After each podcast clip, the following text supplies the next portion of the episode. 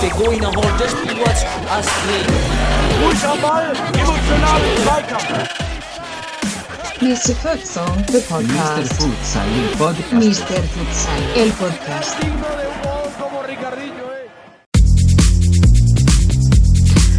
Hallo liebe Futsal-Community, heute wieder ein neuer Podcast hier von Mr. Futsal.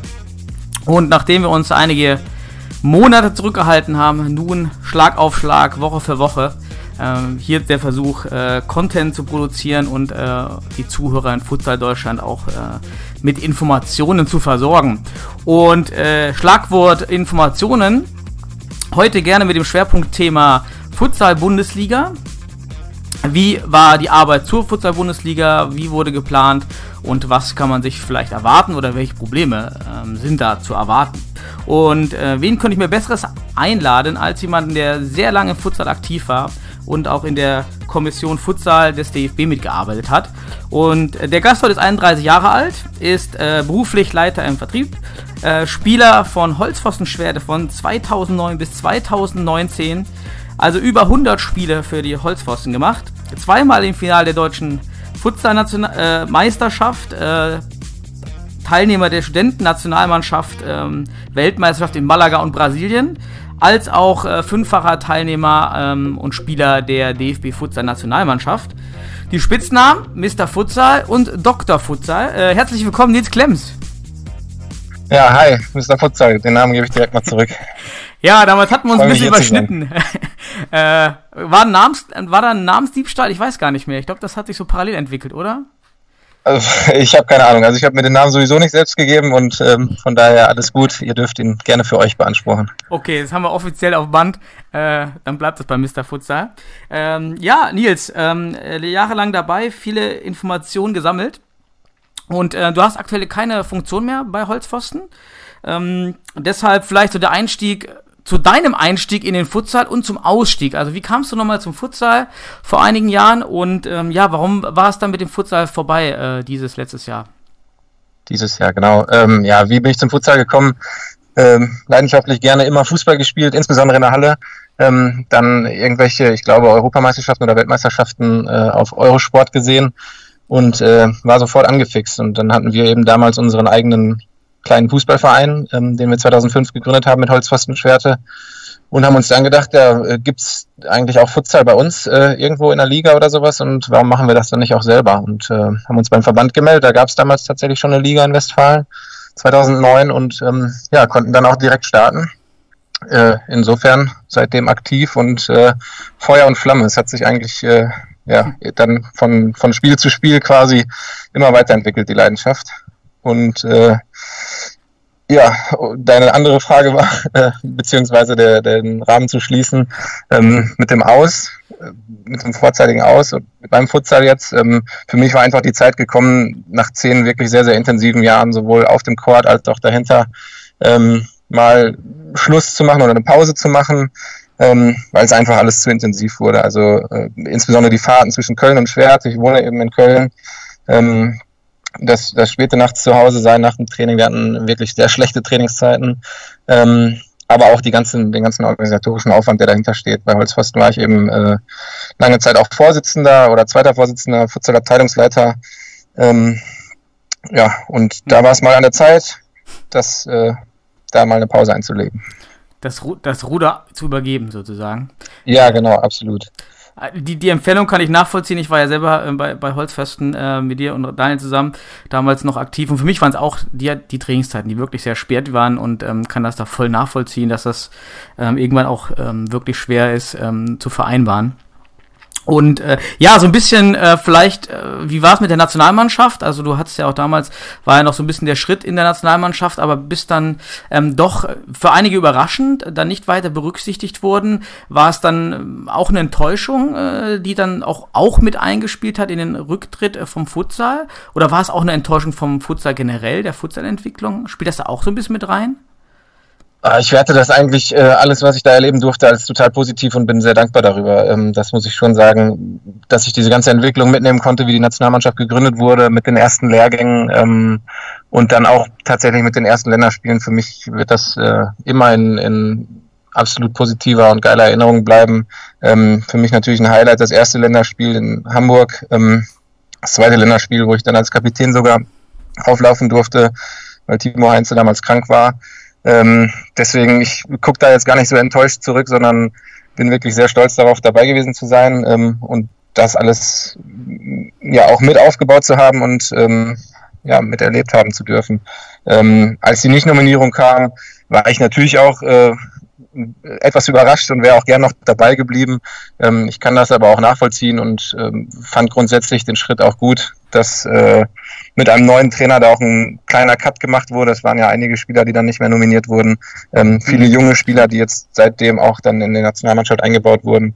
Und ähm, das ist sicherlich etwas nachhaltiger und äh, ja, auf jeden Fall nachvollziehbar.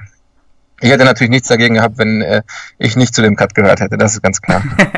ich meine, äh, war, es die Altersfrage, war es ja auch so ein bisschen den Cut zu machen, macht ja auch ähm, für die Nachhaltigkeit der, äh, der Mannschaft absolut Sinn. Äh, Timo war noch weiter dabei, klar als Kämpfer und äh, als Mannschaftsführer wahrscheinlich, weißt du am besten wissen, wahrscheinlich war er einfach eine Persönlichkeit, die man halten muss, äh, um so ein Team zusammenzuhalten, wahrscheinlich. Ja, ist ein absoluter Leader, von dem äh, wirklich viele junge Spieler sich was abgucken konnten. Ich glaube, das war, hat schon Sinn ergeben, ihn dabei zu behalten.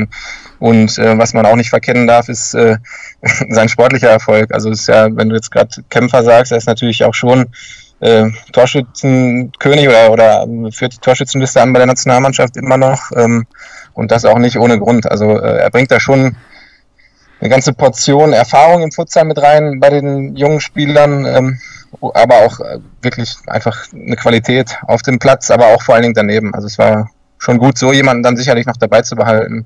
Ähm, ja. Absolut. Wenn jetzt also ein Führer gebraucht wird, Nils, kannst du, kannst du wieder zurückkommen jetzt. Das, äh, genau, ja. ja. ich glaube, da haben sich mittlerweile schon andere Spieler weiterentwickelt. Äh, die machen das schon ganz ordentlich. Läuft da so ein bisschen, ja, absolut. Äh, viel getan und äh, du bleibst für ewig der Pionier beim ersten Länderspiel, das kann dir auch äh, niemand mehr nehmen. Äh, und ich war damals auch in Hamburg äh, sensationell. Ähm, der Stimmung. Ähm, da haben uns auch viele in Europa beneidet, glaube ich, die schon weiter im Futsal sind und solche Stimmung nicht in die Halle bekommen. Ähm, war ja, ja schon ein gutes ja. Event. Und rum um dieses Event, um die Brücke zu schlagen, meine ich damals 2016, 2015, 16, ähm, kam es dann auch ähm, im Zuge der Nationalmannschaft ähm, oder als ähm, sogar, das war sogar die Ausgangsposition für die Nationalmannschaft, die Kommission Futsal ähm, auf DFB-Ebene. Ähm, Dort warst du Mitglieder in dieser Kommission. Ähm, vielleicht für einige wissen das damals noch. Es war so ein bisschen ähm, intransparent, wer jetzt in diese Kommission kam und auch überraschend, wer nominiert wurde. Ähm, kannst du dich nochmal zurückentsinnen, ähm, wie es zu dieser Formation dieser Kommission kam und äh, was äh, dort, was die Aufgabe überhaupt dieser Kommission war oder auch ist? Gibt es die Kommission noch? Aber die Kommission noch? Ähm, ja, rollen wir mal das Feld von hinten auf. Äh, mir ist nicht be bekannt oder bewusst, äh, ob die Kommission jetzt aktiv noch weiterarbeitet. Ähm, ich weiß, dass mal im Raum stand, äh, dass mit der Gründung der Bundesliga jetzt die Arbeit der Kommission eventuell auch äh, niedergelegt wird, aber da bin ich nicht ähm, im Bilde, das weiß ich nicht. Ähm, und die Zusammensetzung der Kommission damals, ähm, die kann ich gar nicht so auflösen, wie es da zustande gekommen ist. Ähm, ich glaube, dass da eben verschiedene Vertreter aus verschiedenen Bereichen mit zusammengekommen sind, dass man versucht hat, da ein möglichst breites Feld abzudecken, dass man den Futsal eben dann auch entsprechend weiterentwickeln kann. Und zwar nicht nur jetzt auf der Herrenspielbetriebsebene, sondern auch Frauen, Jugend ähm, und alles, was dazugehört. Und natürlich auch Spielausschuss und äh, sonstige Vertreter. Mhm. Ähm, wie ich da reingekommen bin, ich war damals, glaube ich, einfach, oder, oder damals habe ich relativ viel für Holzpfostenpferde eben auch im Hintergrund gemacht. Wir waren genau zu der Zeit, als äh, die Kommission gegründet wurde, recht erfolgreich. Ähm, dadurch hatte ich natürlich auch schon viel Erfahrung gesammelt und viel miterlebt, sowohl auf der Spielbetriebsebene in der Liga, ähm, als auch bis zur deutschen Meisterschaft hin, weil wir zwei Finalspiele auch veranstalten durften. Da mhm. hat man mhm. natürlich dadurch dann auch schon ein bisschen was anderes erlebt. Und deswegen hatte der DFB quasi angefragt, ob ich ähm, nicht äh, interessiert wäre, als Vereinsvertreter der Kommission beizuwohnen mhm. und da einfach die Entwicklung mit zu unterstützen. war, war auch völlig, äh, der po also der Posten, dein Posten war völlig, glaube ich, für jeden nachvollziehbar, äh, da du auch gut vernetzt warst damals, ähm, so in der Community. Ähm, ja, wie oft habt ihr euch da getroffen und ähm, was waren so die Themen? Also äh, ging es um die allgemeine Futsalentwicklung oder nur in der Spitze, in der Breite? So was waren so Themen, so rückentsinnend? Ähm, genau, wie oft wir uns getroffen haben, weiß ich nicht. Ich glaube, es war so ungefähr quartalsmäßig, also viermal im Jahr circa. Mhm. Ähm, und äh, genau, es ging einfach darum, eher mal eine Bestandsaufnahme zu machen, wo stehen wir überhaupt mit dem Futsal, in welchen Bereichen, also beispielsweise Jugend, Frauenfutsal, ähm, Herrenfutsal, Nationalmannschaft, ähm, die Bereiche, die es da dann eben gibt.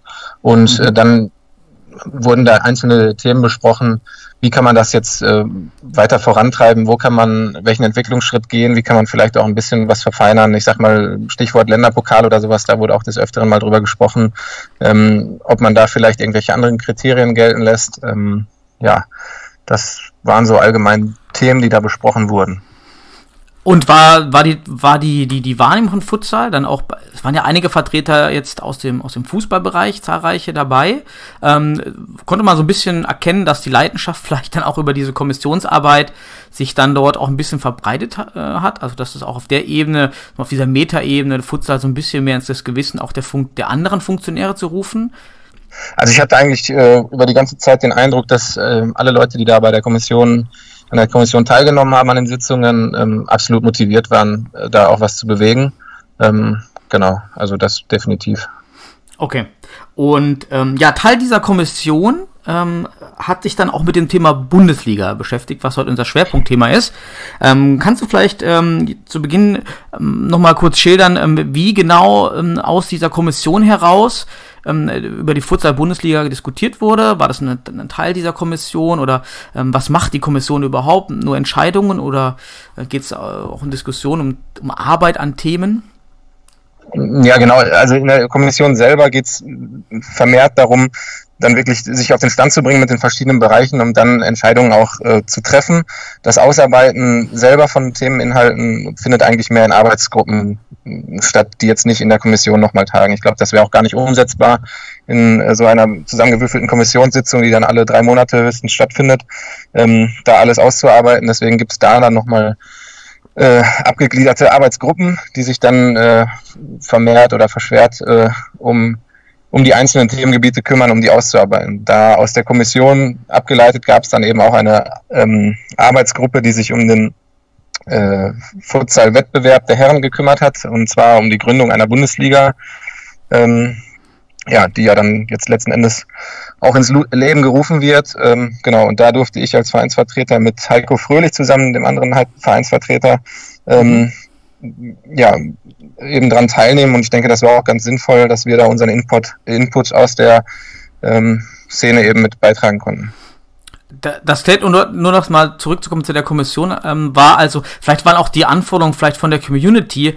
an die Kommission als als Institution so ein bisschen ähm, über, also überspannt, weil die Kommission gar nicht vielleicht das leisten konnte, was sich jeder so gedacht hat vielleicht? Also ja, da, absolut, da würde ich dir komplett recht geben. Ich glaube, dass die mhm. Erwartungen aus der Szene ähm, deutlich zu hoch waren für die Kommission. Es war sinnvoll, die Kommission zu gründen, ähm, damit überhaupt mal ein Austausch stattfindet ähm, zwischen den verschiedenen Bereichen ähm, und auch mit erfahrenen Funktionären aus anderen Bereichen vom DFB, ähm, um dann auch vielleicht die ein oder anderen Hinweise zu bekommen, wie kann kann man eigentlich an welcher Stelle den Futsal weiterentwickeln. Und ähm, ich, ich bin ganz sicher, dass die Erwartungen an die Kommission viel zu hoch waren, dass man dachte, ja, jetzt ist eine Kommission gegründet, jetzt muss sofort die Nationalmannschaft durchstarten, jetzt muss sofort die Bundesliga kommen ja. ähm, und der ganze Spielbetrieb gesichert sein. Ähm, genau, das, da waren die Erwartungen sicherlich zu hoch, aber wie gesagt, aus der Kommission abgeleitet gab es dann eben verschiedene Arbeitsgruppen, die sich dann schon darum gekümmert haben, die einzelnen Themenfelder weiterzubringen. Und äh, das mit der Arbeitsgruppe äh, Wettbewerb, woraus jetzt dann die Bundesliga entsteht, ähm, hat mhm. ja dann auch beispielsweise schon Früchte getragen. Also wart ihr so die Begründer der ersten äh, Konzepte der, der, dieser Bundesliga? Ähm, aus, aus, welchem oder wie hat man damals argumentiert, jetzt, ähm, das war ja dann so 2017 wahrscheinlich, ähm, jetzt mit der Bundesliga-Planung zu Beginn? Also was waren so die Anfänge, warum, äh, waren, was waren die Argumente, ähm, jetzt die Bundesliga zu bringen oder sich mit der Planung zu beschäftigen? Naja, zum einen war natürlich die Nachfrage der Vereine da, ist, äh, oder die, der Szene, sage ich mal. Ähm, die eine Bundesliga gefordert haben. Und zum anderen ist es natürlich auch so, äh, dass der DFB sicherlich ein Interesse hat, ähm, die Nationalmannschaft auch wettbewerbsfähig zu machen, international, damals auch schon gehabt hat. Ähm, und das natürlich so gut wie möglich. Und wenn man sich dann eben die, die Ligaspiele anguckt, dann muss man auch schon ehrlich sagen, dass es da nach wie vor in den Regionalligen sehr unattraktive Spiele auch gibt ähm, und man sich eben als Spieler und als Verein nicht regelmäßig auf hohem Niveau messen kann. Und so mhm. entwickelt man sich natürlich nicht entsprechend sportlich weiter.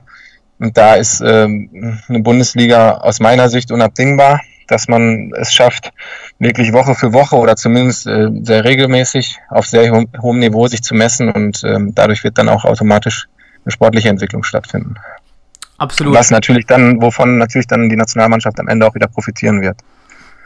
Genau, da wollte ich, würde ich gleich nochmal gerne äh, drüber sprechen zu kommen, ähm, um die, um die äh, Umstände, die, die man dann geplant hat. Ähm, und zu dieser Planung, ähm, gerade hinsichtlich der, der Anforderung an die potenzielle Vereine, war es von Anfang an ein einheitliches Bild, was man wollte, was man fordern möchte, oder hat sich das Bild auch, wie man sich so diese Bundesliga dann äh, vorstellt oder wie man sie haben möchte, hat sich das vielleicht auch verändert über den Prozess dieser, dieser Arbeitsgruppe Bundesliga? Ja, das hat sich ähm, genau im Zuge der Arbeit der, der Arbeitsgruppe extrem verändert. Ähm, ich glaube, auch da sind die Anforderungen am Anfang viel zu hoch gewesen, oder ich weiß es.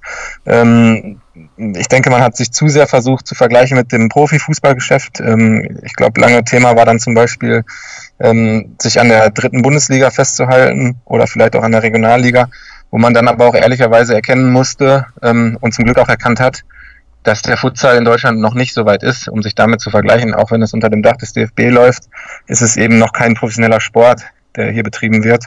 Und ähm, deswegen, genau, waren die Anforderungen am Anfang definitiv zu hoch und man hat sich dann mhm. Stück für Stück immer weiter runtergearbeitet ähm, und ich denke jetzt ein relativ realistisches Bild zum Ende gefunden, was zum einen die Messlatte ähm, nicht zu hoch hängt für die Vereine, dass sie es gar nicht stemmen können, zum anderen aber auch nicht so niedrig, dass jeder jetzt die Möglichkeit hat, sofort in der Bundesliga zu starten.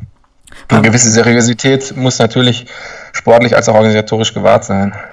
Ja, natürlich, wenn man jetzt äh, sag mal, so eine, so eine niedrigschwellige Qualifikation hat, um immer wieder auf das Beispiel Regionalliga Nordost natürlich zu sprechen zu kommen, wo es gar keine Hürden gibt für manche Teams, dann äh, ist es natürlich auch für die Reputation äh, Ergebnisse von 100 zu 0 oder auch 30 zu 0 äh, nicht so optimal. Und ja, absolut. Dann war, was hat sich, ähm, was war das? Du bist dann ja ausgestiegen aus der Kommission oder bist ja auch von allen Posten zurückgetreten. Ähm, was war so der letzte Stand der Anforderungen? Was wollte man so finanziell? Was hat man am Anfang gedacht, was so eine, was, äh, was die, die Saison kosten könnte? Und auch welche, welche Anforderungen man möchte an Halle, an Infrastruktur und wo, inwiefern wurde das dann runtergeschraubt? Vielleicht hast du ein, ja, das, zwei Beispiele. Genau, das, das sind, glaube ich, ganz gute Beispiele für das, was ich gerade angesprochen habe. Also wenn ich jetzt mal äh, über die Sporthalle rede, hat man, glaube ich, am Anfang immer dieses Bild im Kopf gehabt, äh, Bundesligaspiel Spiele werden alle im Fernsehen stattfinden und wir brauchen irgendwelche Hallen wie beispielsweise jetzt die, die Halle in Hamburg, wo das erste Länderspiel stattgefunden hat. Ähm, da ist man dann relativ schnell zu der Erkenntnis gekommen, dass äh, mit Sicherheit nicht jedes Bundesligaspiel in der, im Fernsehen übertragen wird, vielleicht sogar auch erstmal gar keins zum Start der Bundesliga. Ähm, und man solche Anforderungen auch nicht setzen muss, weil es auch diese Fanbase oder die Nachfrage in dem Sinne noch nicht gibt. Das heißt, ähm, es sollte schon eine Sporthalle sein, die natürlich eine gewisse Zuschauerkapazität hat, ähm, die vielleicht auch der Versammlungsstättenverordnung unterliegt, das heißt 201 ähm, Zuschauer oder mehr. Mhm. Ähm, und natürlich ähm, eine gewisse Infrastruktur gewährleistet ist. Also sei es jetzt eine Anzeigetafel, sollte eine Selbstverständlichkeit sein, die funktioniert, die von, für alle Seiten sichtbar ist. Ähm, eine gewisse Größe in der Halle für das Spielfeld, dass man auch einen gewissen Auslauf hat. Ähm, oder ja, jetzt geht's ein bisschen zu sehr ins Detail, irgendwelche ähm, Dopingräume oder Möglichkeiten, Gästefans und Heimfans vielleicht zu trennen. Ähm, ich glaube, das ist ein deutlich realistischeres Bild als das, was da am Anfang gesponnen wurde mit irgendwelchen großen Arenen, die jeder dann jederzeit zur Verfügung haben muss fürs Fernsehen. Mhm. Ähm, und der finanzielle Aspekt, da geisterten ja, glaube ich, auch in der Szene ziemlich äh, ja. horrende Summen rum, ähm, was so ein Verein aufbringen muss ähm, und dass das vorgeschrieben werden würde vom DFB. Ähm, ich glaube, ich habe äh, zwischen 100.000 und einer Million habe ich so ziemlich alles gehört. Äh, tatsächlich gab es mal äh, so eine Kostenschätzung von vom DFB. Ähm, ich glaube über jetzt bin ich nicht ganz sicher, also ungefähr 130.000 Euro könnte eine Bundesliga-Saison einen Verein kosten, wenn man seine Spieler entsprechend entschädigt und äh, entsprechend bei jedem Spiel im äh, Auswärtsspiel im Hotel schläft oder ja, entsprechende Reisekosten hat, etc. etc. Ähm, auch da ist man dann irgendwann von weggegangen und hat gesagt, das kann ja jeder Verein für sich selber entscheiden. Ich äh, ziehe da ganz mhm. gerne eine Parallele zum Baseball, so wie ich es kenne, was äh, eine Sportart, die in Deutschland, glaube ich, sehr gut organisiert ist, soweit ich es weiß, ähm, wo die Bundesligisten auch teilweise einfach samstags morgens äh, losfahren, ihre zwei Spiele abliefern und äh, sonntags äh, nachts oder in der Nacht von Samstag auf Sonntag nach Hause kommen. Ähm, das ist natürlich nicht optimal, um äh, den besten Sport zu betreiben, aber für den Staat sicherlich auch ein vorstellbares Bild, mhm. dass man jetzt nicht zwangsläufig sich die äh, ja, äh, Hotelkosten aufbürdet oder ähnliches. Ich glaube da schon, dass es da Sparmöglichkeiten gibt und vor allen Dingen, dass das jedem Verein selbst überlassen sein sollte. Mhm. Nicht, dass der DFB festlegt, ihr müsst im Vier-Sterne-Hotel schlafen und äh, braucht Doppelzimmer, die dann 100 Euro die Nacht pro Person kosten oder so. Ähm, genauso wenig sollte festgeschrieben sein, denke ich, und so, soweit ich weiß, ist es das jetzt auch nicht, dass ähm, die Spieler Vertragsspieler sind und finanziert oder finanziell entschädigt werden müssen. Auch das sollte jeder Verein für sich selber entscheiden. Mhm. Ähm, wichtig ist eben nur, dass natürlich das sportliche Niveau äh, gehalten wird und auch die äh, Seriosität, dass die Vereine antreten. Ähm, genau, und wenn wir da über die Summen, gerade habe ich ja schon irgendwas zwischen 100.000 und einer Million, was ich so gehört habe, äh, sprechen, dann ist es, glaube ich, soweit ich weiß, äh, oder der letzte Stand, den ich kannte, äh, die Anforderung vom DFB, eine Kaution zu hinterlegen. Also nicht mal jetzt das Invest, dass man sagt, man, man muss dieses Geld jetzt abführen, zwangsläufig, ähm, sondern einfach zu hinterlegen. Und da sprach man mal über 15.000 Euro, ähm, was, wie ich finde, als Vereinsvertreter äh, oder ehemaliger Vereinsvertreter und Vereinsfunktionär von Holzpfosten ähm, aus meiner Sicht eine äh, realistische Summe ist, die auch die gewisse Seriosität eben wahrt. Also ähm, ich denke, das ist eine Summe, die ein Verein auch aufbringen können muss, wenn er den Anspruch hat. Ähm, für die Kaution die ganze, jetzt? Ja, für die Kaution, die ganze Organisation, ähm, die dahinter steht, mit der Bundesliga stemmen zu wollen. Ja, also das, äh, die, die Hürden sind auf jeden Fall andere, als am Anfang äh, kommuniziert wurden und ähm, ich würde auch aus meiner Sicht natürlich dann sagen, geringere Hürden, um erstmal den Wettbewerb anzutesten, können eigentlich nur gut sein, äh, um auch den Wettbewerb überhaupt erstmal ins Laufen, ähm, in ins Laufen zu bringen und auch äh, vielleicht Teams Anreize zu geben, die jetzt noch nicht so stark aufgestellt sind. Denn äh, klar, wenn man mit Regionalliga oder Oberliga Fußball vergleicht, äh, Sportfreunde Siegen habe ich erst letzte Woche die Zahlen nach dem Insolvenzverfahren gehört, die haben einen ähm, Jahresetat von 550.000 Euro in der ja. Oberliga, Regionalliga. Ähm, weiß gar nicht, Oberliga? Sportfreunde Siegen? Ja. ja. Weiß ich ehrlich gesagt auch nicht. Irgendwo, ja. irgendwo da, irgendwo da. Aber auf jeden Fall ist es sehr, sehr viel. Ähm, mit dem Etat äh, kann man äh, dann locker natürlich ein Spitzenteam wahrscheinlich äh, im Futsal hier stellen. Aber jedem genau. Team das äh, abzuverlangen, ist natürlich äh, völlig utopisch. Ähm, ja, es ist, ist, ist ja auch nicht gesagt, dass nicht das ein oder andere Team sich dahin entwickeln kann, ähm, egal wie schnell, egal ob schnell oder langsam. Aber ich sehe das eigentlich so, wie du es gerade gesagt, hat, äh, gesagt hast, dass es wichtig ist, mal zu starten ähm, und die Hürde zumindest so niedrig wie möglich zu halten. Wie gesagt, immer vor dem Hintergrund, dass der Spielbetrieb auf jeden Fall auf einem vernünftigen Niveau stattfindet, also sowohl sportlich als auch organisatorisch, aber ja. eben so, dass es äh, absolut realist, ein realistisches Bild abgezeichnet wird. Was habt ihr bei der Kommission hinsichtlich der Zuschauer geplant? Was war so äh, in der Diskussion? Ich meine, wir sehen ja aktuell in den Topspielen weiterhin, wenn, wenn es wirklich viele Zuschauer sind, mal in Schwerte und Sennestadt, hier im Westen weiß ich, dann kommen halt dann doch mal 200, aber dass man schon mehr als 200 hat, äh, wird schon ziemlich schwierig. Wir sehen das bei Fortuna Düsseldorf, die jetzt im Castello mit 2500 Plätzen oder wie viel auch immer jetzt spielen. Und nur die Halle zu haben, also das Angebot zu schaffen, schafft natürlich keine Nachfrage.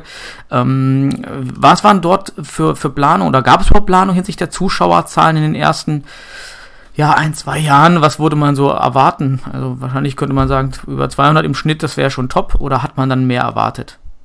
Ähm, tatsächlich haben wir gar nicht so klare Erwartungen da formuliert, zumindest erinnere ich mich nicht daran.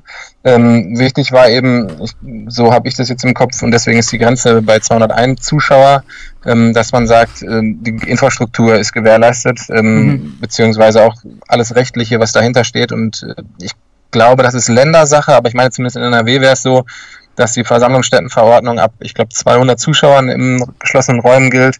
Ähm, ich glaube, in den meisten Ländern ist das so, oder ab 201 eben. Und deswegen hat man sich darauf festgelegt, weil dann eben auch gewährleistet ist, dass es entsprechende Fluchtwege gibt. Das beantwortet jetzt deine Frage nicht so richtig, ähm, aber wir haben, wir haben da nicht, äh, nicht ganz klar gesagt, wir erwarten so eine Zuschauerzahl. Okay. Ich glaube, die Erwartung ist schon da, wenn es mal Fernsehspiele geben soll, dass dann entsprechend äh, die Vermarktung auch so angekurbelt wird, dass man natürlich eine volle Halle oder zumindest eine volle Fernsehtribüne zeigen kann. Wahrscheinlich, wenn es soweit ist, ist Fernsehen auch gar kein Thema mehr mit The Zone und anderen äh, Online-Streaming-Anbietern. Verändert sich auch eigentlich das komplette Konsum und auch damit natürlich das ganze, äh, das, die ganze Struktur, das zu, zugänglich zu machen. Also letztendlich könnte ja jetzt schon jeder äh, eine, eine Cam aufstellen, Facebook Live und es werden übertragen über den DFB-Channel. Also auch das wäre irgendwie aktuell ja möglich. Ähm, von daher wird die technische Entwicklung auch der Bundesliga helfen. Ähm, ja, was, das Mag sein, ja. Was ich glaube ich nutzen möchte, so als Anker, um jetzt von dieser ähm, äh, Vergangenheitssicht mal auf die Arbeit der Kommission rüberzuschwenken, auf so die Vorstellung oder auch, äh, was du dir so versprichst ähm, oder von der Bundesliga, die kommt und das so ein bisschen zu diskutieren. Ähm, vielleicht der erste Ansatzpunkt, den ich interessant finde, ist, dass du auch richtig gesagt hast, man sollte keine Anforderungen von DFB-Seite, von, von, vom, vom Wettbewerbsveranstalter an die äh, Gehälter und an die Kosten, an die Spielerentlohnung stellen. Jetzt ist natürlich ähm, im Sport immer wieder, im sportlichen Wettbewerb führt dazu das sogenannte Rattenrennen einsetzt. Also jeder möchte gerne sich weiter verstärken. Der eine kauft einen Profi aus dem Ausland, dann braucht der andere schon zwei Profis, um das zu kompensieren. Dann kauft der dritte, braucht schon vier Profis. Also um dann letztendlich als oberstes Ziel nicht abzusteigen, ähm, kommt ja ohne, ohne die Vorgaben, ähm, würde ja dann vielleicht doch wieder am Ende so stehen, dass der Kader, um den Klassenerhalt zu sichern, dort die 200.000 Euro, die vielleicht im Raum stehen, braucht, wenn wir so sagen wollen, also nicht vorgeben, aber implizit ist das notwendig, um den Klassenerhalt zu sichern. Ähm, was wird, wie siehst du da die Zahlen oder was ähm, für Absicherungsmechanismen gibt, gab es auch vielleicht äh, so eine Closed League ähm, für ein, zwei Jahre? Äh, wurde das mal diskutiert? Es ist ja so halb closed, ein Absteiger und der andere ist äh, Relegation, also es ist ja schon recht verschlossen, was gut ist. Ja. Ähm, ja, genau. Also es, es wurde tatsächlich mal disku diskutiert, ob es eine Closed League geben soll für zwei Jahre, damit man auch eine gewisse Planungssicherheit hat, zumindest nach unten hin. Mhm. Ähm, Aufsteiger hätte es dann trotzdem geben sollen, damit man die Bundesliga aufstocken kann. Ähm, jetzt ist ja dann so genau so, ein, so, eine Kompromisslösung gefunden mit nur einem Absteiger. Ähm, ich weiß ehrlich gesagt gar nicht, ob das jetzt tatsächlich dann auf zwei Jahre so begrenzt ist und dass man die Bundesliga dann aufstocken will. Ähm, da bin ich gar nicht mehr sicher, ob das jetzt so verabschiedet wurde. Ähm, aber dadurch ist natürlich gewährleistet, oder es ist erstmal schwierig abzusteigen, wenn nur eine Mannschaft absteigt. Oder der zweite geht, glaube ich, noch in die Relegation, der vorletzte. Ähm, und dass die Mannschaften sich so ähm, viel Unterstützung aus dem Ausland holen, ähm, da habe ich ehrlich gesagt nicht so Sorge vor, dass das jetzt im großen Stile passiert. Und ich glaube, der ein oder andere ähm, erfahrene Spieler aus dem Ausland äh, kann uns in der Entwicklung sicherlich gut tun. Ähm, Überhand sollte es natürlich nicht nehmen, aber das kann ich mir ehrlich gesagt nicht vorstellen. Warum sollten so viele Spieler aus dem Ausland nach Deutschland kommen, wenn der Wettbewerb doch aktuell noch relativ uninteressant hier ist? Ähm, mhm. des, deswegen habe ich da ehrlich gesagt nicht so Sorge vor. Und wenn die ein oder anderen Spieler kommen, dann glaube ich schon, dass ähm, die Entwicklung in, also die sportliche Entwicklung davon profitieren wird.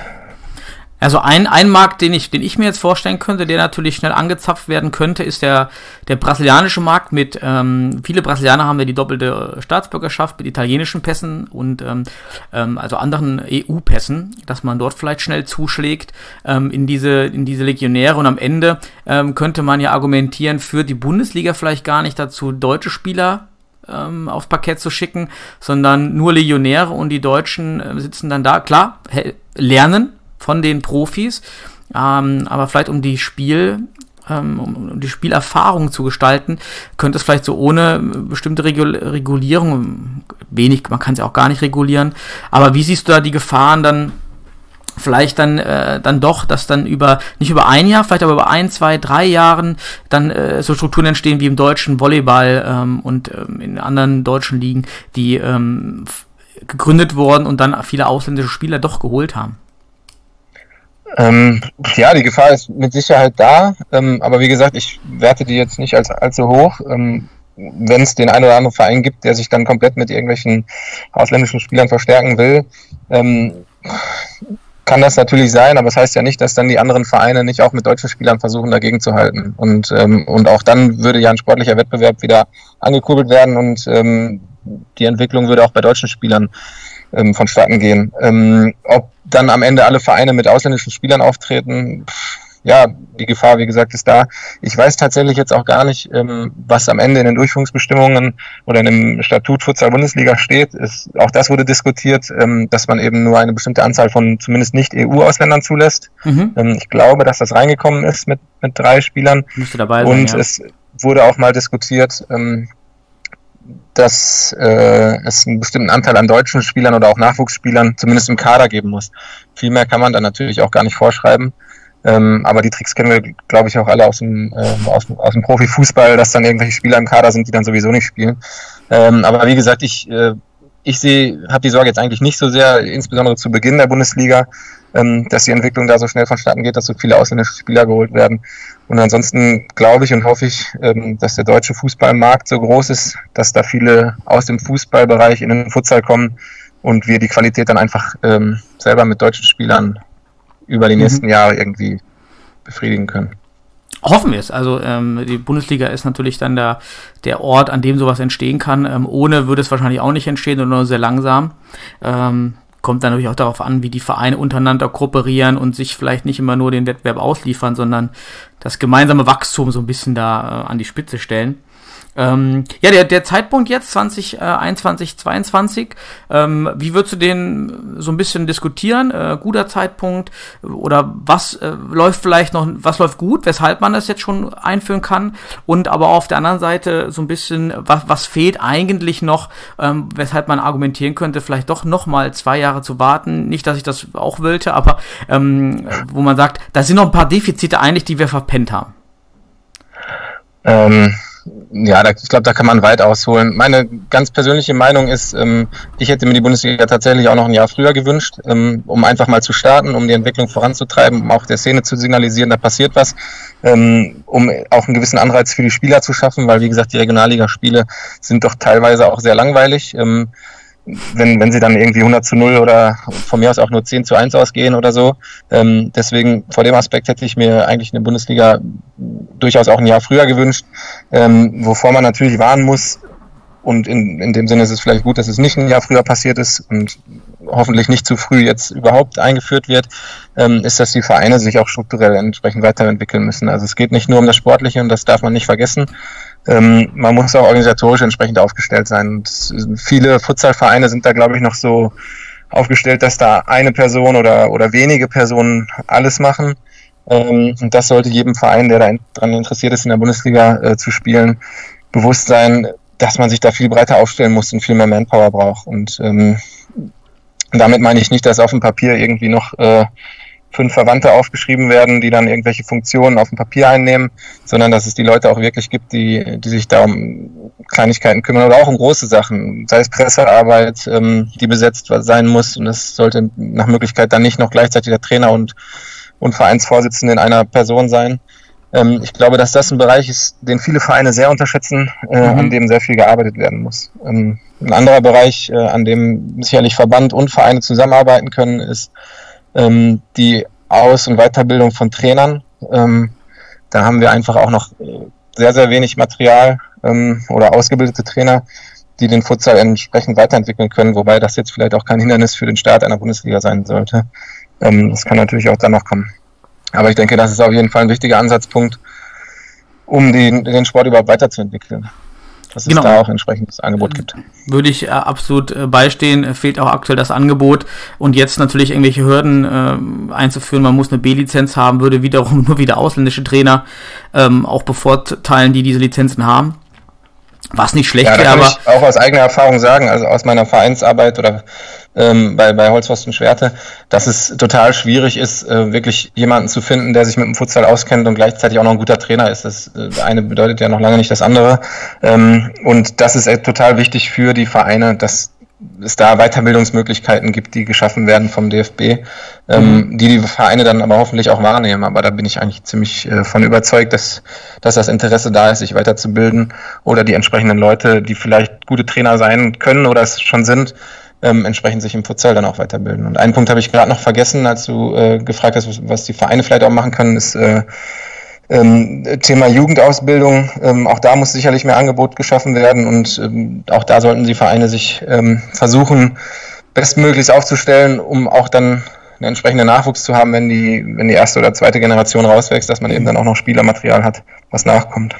Absolut, weil da können natürlich auch dann mit einer besseren Jugend äh, könnte ja auch äh, argumentiert werden, wenn die Jugend besser wäre, dann ist auch diese Legionärsproblematik nicht so stark, ähm, wenn man jetzt schon Jugend hätte. Deswegen aus meiner Sicht ist so ein, das ist zum Beispiel so ein Thema, wo ich gesagt hätte, jetzt noch nicht, weil die Jugend fehlt. Oder in den letzten fünf Jahren hätten wir viel mehr machen müssen von Landesverband, DFB und ähm, auch auf, ja, auf Landesverbandsebene und die Vereine selber. Aber wie du schon meintest, wir haben alle wenig Ressourcen. Ich selber in meinem Verein äh, bin froh, wenn ich den, Spiel und den, den Trainingsbetrieb irgendwie äh, geregelt bekomme und dann noch äh, irgendwie einen Sponsor finde.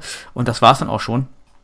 Ja, ich glaube, also um das nochmal zu betonen, das ist wirklich, glaube ich, ein ganz wichtiger Punkt, der extrem unterschätzt wird von den Vereinen.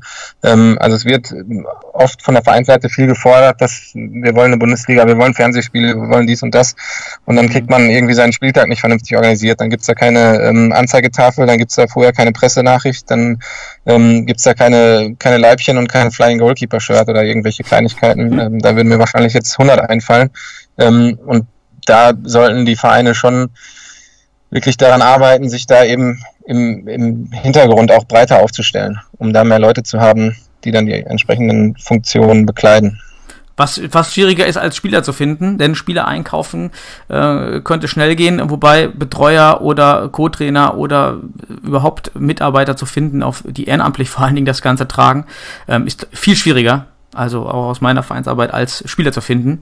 Ähm, absolut. Ähm, da könnte natürlich auch auf Landesverbandsebene äh, gibt es auch gar keine Unterstützung äh, hinsichtlich irgendwie Vermittlung oder äh, ist auch schwer. Aber da, ähm, ja, da ist nicht viel da und ist natürlich ein Problem das vorher stehen muss und geklärt werden muss.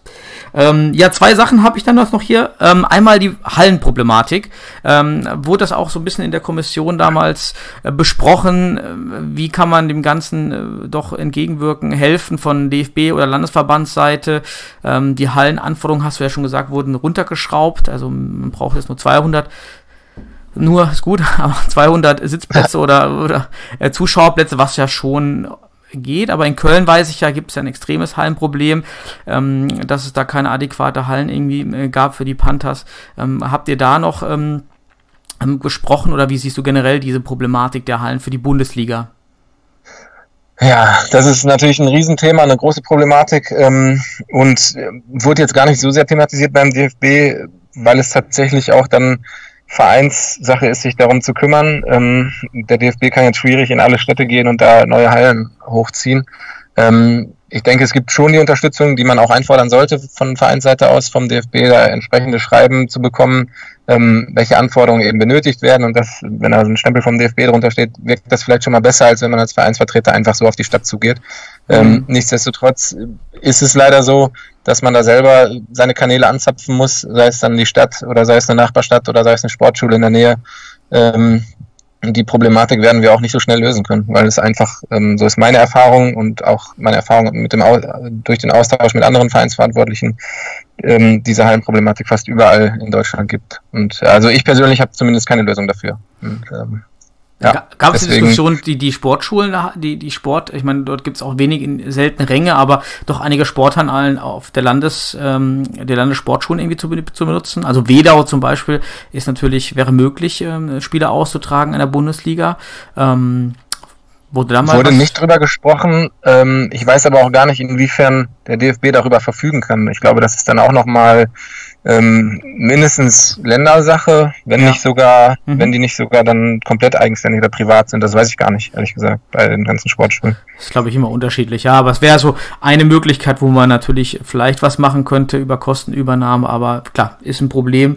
Äh, wo wir auch alle gespannt sind, ob sich das natürlich entspannt oder auch gerade in dem hohen Bereich ähm, dann auch finanzierbar wird. Ähm, siehe Castello dann eben in Düsseldorf oder auch in, in, in Dresden. Eine sehr schöne Halle mit dem LED-Boden, ähm, wo das Länderspiel stattfand, meine ich. War das Dresden mit dem LED-Boden? Ja, genau. Ja, ja, das war drin. Ja, das sind natürlich sensationelle Hallen, auch sensationelle Umgebungen die aber dann auch entsprechend bei Privatbetrieb ähm, ja, Kosten mit sich bringen.